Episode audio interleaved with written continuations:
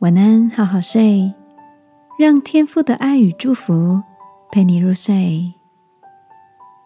朋友，晚安。今晚来听听天才老爸如何陪伴你一起面对生活上的大小问题。嗨，朋友们平安，我是天才老爸。几个月来，收到很多朋友的来信提问，虽然没办法一一的回答或者是回信。但我们也都会为你祷告哦，求天父带领我们越来越好，越来越幸福。今天要回复一位年轻人的提问，他说他曾经很爱耶稣，也每周都去教会，但是后来呢，北上去求学工作，啊，就慢慢的远离神了。然后在感情上啊，工作上啊，偶尔遇到问题的时候，他真的很想回家。回到神的身边，但是他又不敢。他每次想祷告的时候，他就觉得耶稣一定不会理我的。我这么糟糕，怎么办？我想我也懂这种感觉哦。这是不是有点像小时候？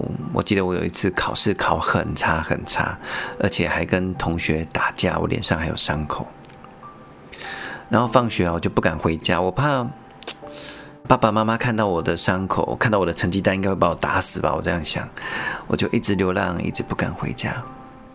那那个太阳都下山了，哎，所以我后来蛮怕看到黄昏呢。那个太阳下山都会让我觉得，这个凄凉都会再回到我的心里面。我懂那种感觉哦，但是我想鼓励你，你是天赋的孩子，你知道吗？对不对？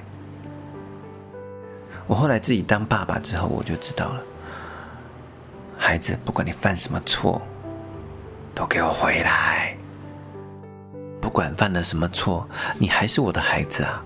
我对你的爱，并不会因为你的行为或者是你的表现不佳而有所打折。父母经常就是这样子的，更何况是天赋的爱呢？也许你听过圣经里面有一个浪子回头的故事，那不只是一个故事，诶。上帝他是透过这个故事来告诉我们他爱我们的方式，就是那个浪子呢，他就爸爸还在的时候就说要分家产，要去别的地方奋斗，其实是去玩呐，最后把家产败光了，然后呢再回来的时候，他非常的羞愧，他怎么这么的糟糕？